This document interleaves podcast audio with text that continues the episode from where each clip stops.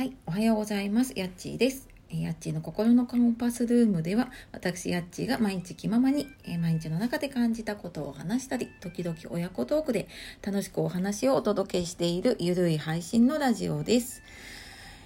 えー、本日もお聴きくださいましてありがとうございます。えー、週末ですね、もうすぐね。はい、週の終わり金曜日、いかがお過ごしでしょうか。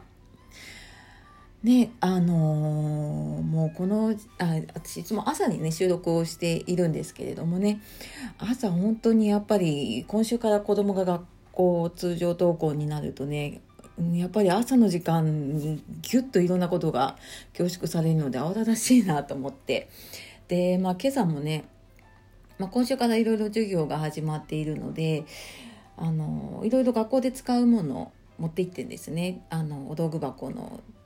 入れるようなものだったりとかじゃあ絵の具習字道具いろいろ持ってったりとかしてるんですけど、まあ、大体当日の朝になってあれがないこれがないっていうのが始まりでまあ探すんだけども結局見つからなくってで、まあ、よくよく聞くともう何日か前からねそれ言われてたっていう、まあ、そんなちょっと親子戦争が繰り広げられて、えー、今ちょっと送り出したところで一段落したところですね。はいまあそんな毎日送っておりますが、えー、っと、もう気が付くとね、6月も残りほんとね、わずかなんですね。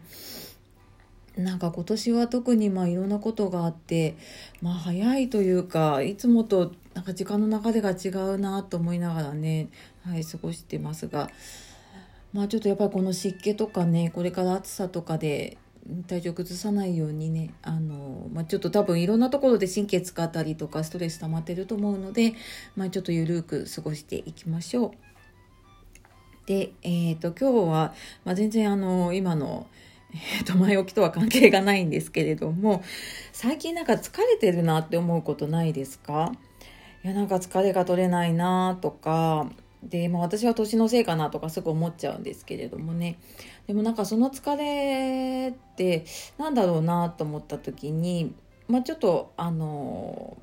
えちょっと YouTube とかね本とかからいろいろ見ていったりした時にちょっとヒントになるような話があったので、えー、今日はその疲れまあ、年なのか、まあ、それとも何なのかっていうね原因とかじゃあどうしていったらいいのかっていう話をねはい、ちょっとお届けできたらと思いますので、最後までお付き合いください。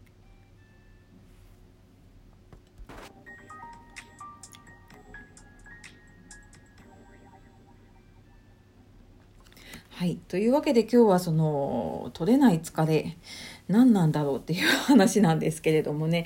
あの、まあ、私別にその脳科学とかのね専門でもないですしあのなので、えーと、そんなにすごい詳しい話ができるわけではないんですけれども、まあ、最近ねちょっとあのスマホの時間を減らしているんですね意識的に。減らしているというか見る時間を決めるようにして、まあ、その分を少し、えー、インプットする時間に当てようと思ってで、まあ、あの YouTube を見たりとか、えーまあ、Kindle の本を読んだりとか Audibleで聞いたりとかねいろいろしている中で、えーと、メンタリスト DAIGO さん私何とかちょこちょこ話をしているかなが、えーと、話していた中で、えーと、出ていた言葉でデフォルトモードネットワークっていう言葉が出ていて。であの多分聞いたことあるあの言葉はね難しいんですけれどもあのよくえーと、寝てる間でもね脳は働いてるよって頭の中は働いてるよっていうのを聞いたことありますよね。でまあそれのことをね言って、まあ、それに似たようなことを言っているんですけれどもあの活動してる時ってもちろん頭働いてるなと思うんですけれども実はねその休んでいる時の方が実は動いてる時の20倍脳ってエネルギーを消費しているそうなんです。っていうのを聞いてなんかそこから私あなんかその脳が休めてないのかなっていうのにちょっとつながっていったんですけれどもねで、まあ、そこを多分うまく、えーと、脳を休められればきっと睡眠も取れるしあの疲れも取れていくんだろうなって思ったので、まあ、ちょっといろいろ調べたりとかね本読んだりとかしていました。でまあ、そんななんかね脳を使ってる感覚ってないのでよっぽどなんか頭使ったなっていう時じゃないとねそういう感覚ってなかったりしますよね。ただなんかその、まあ、車でいうアイドリングの状態ですよね。こうあの、エンジン全開にしてないんだけれども、待機してる状態でそれだけ脳を使っているって、やっぱりそれは疲れちゃうよなと思って。で、ま、まだあの、なんか根拠がしっかり言われてはいないんだけれども、なこういうのの異常がその神経の病気例えばうつ病だったりとかねアルツハイマー病とかそういう病気にもつながるんじゃないかっていう話も出ているんですよね。なんかそういうのを聞くとやっぱり、えー、ちゃんとなんかね休む時は休まなきゃなって思うしなんか逆に朝起きた時にはなんか疲れたなっていう時って前の日とか寝る前までまあ、昼間もそうですけれどもなんかいろいろ考えてたなっていう時とか引っかかっていることがあるような時ってやっぱりなんか起きてもすっきりしないなっていう感覚ってないですかね。ねなんか私は結構なんかそういうのがあって体はなんか休めたなっていう感じがするんだけれども結局脳が疲れてるとね体も休めてないなっていう感じがして起きてもすっきりしなかったりするんですけどね。でその結局ね休んでる間に脳をそれだけ動かしてしまっているとねあの休めないし寝ていてもそんだけこう頭働いてればそれはやっぱり起きた時ね疲れたなと思っちゃうんですよね。でまあどうしたらいいかっていうのでなんか一番多かったのが、ね、瞑想するのがいいですよっていうのが言われてます。でまあ瞑想ってで多分ねあのマインドフルネスとかいろいろ聞いたことある方多いと思いますし取り入れてる方もね結構いらっしゃるのかな。でやっぱりこれってあの自分に意識を向けるのでいろいろこう雑念というかねどうしてもこう考えてもしょうがないことって考えちゃいますよね。でそういうのが一旦スーって抜けていくので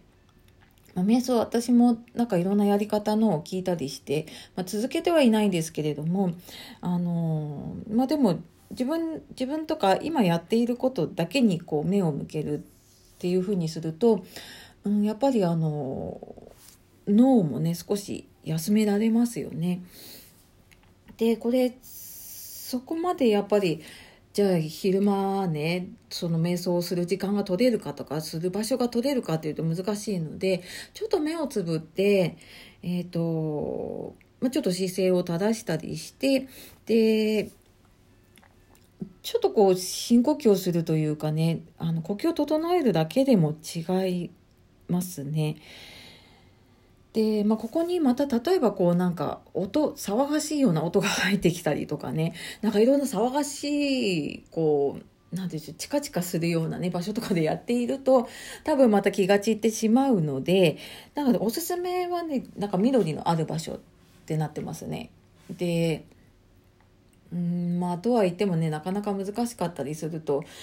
えー、まあ、家の中にあるようなちょっと観葉植物だったりとかねちょっと緑を感じられるようなものを、えー、見ながら見ながらというかそういう環境の中でちょっと目をつぶったりする時間を取るだけでもなんか違いがあるみたいです。であともう一つは運動ですよね。まあ、これはねよく言われてますけれども、まあ、1日30分以上で、まあ、週3日とか4日とか、まあ、それぐらいやると効果があるって言われてます。で、まあ、そんなにねいきなり激しい運動をしましょうっていうわけじゃなくて、うんと、ちょっとこうよく言われてますよねちょっとこう息が上がるぐらいのウォーキングだったりとかあと、まあ、そんなにきつくなくてもね筋トレしたりとかヨガをやったりとかそんなのだけでもすごく効果があるそうです。で、まあ、そうすると必要以上にねこう脳が働かなくても済むし働いてたのをちょっと休められるそうなので、まあ、あのちょっと目をつぶってみたりとかねちょっと体を動かしてみたりとかなんかそういうのってやっぱりそのと脳科学的にねあの根拠があってやっぱり。えーと、睡眠とかね休息の質を高めると思うのでちょっと私もこれ意識していきたいなって思ったところだったので、えー、まあ、ちょっと自分の頭の整理も兼ねて今日話をさせていただきました。はいでただまあ私もそんなにねすごい、えー、専門家ではないので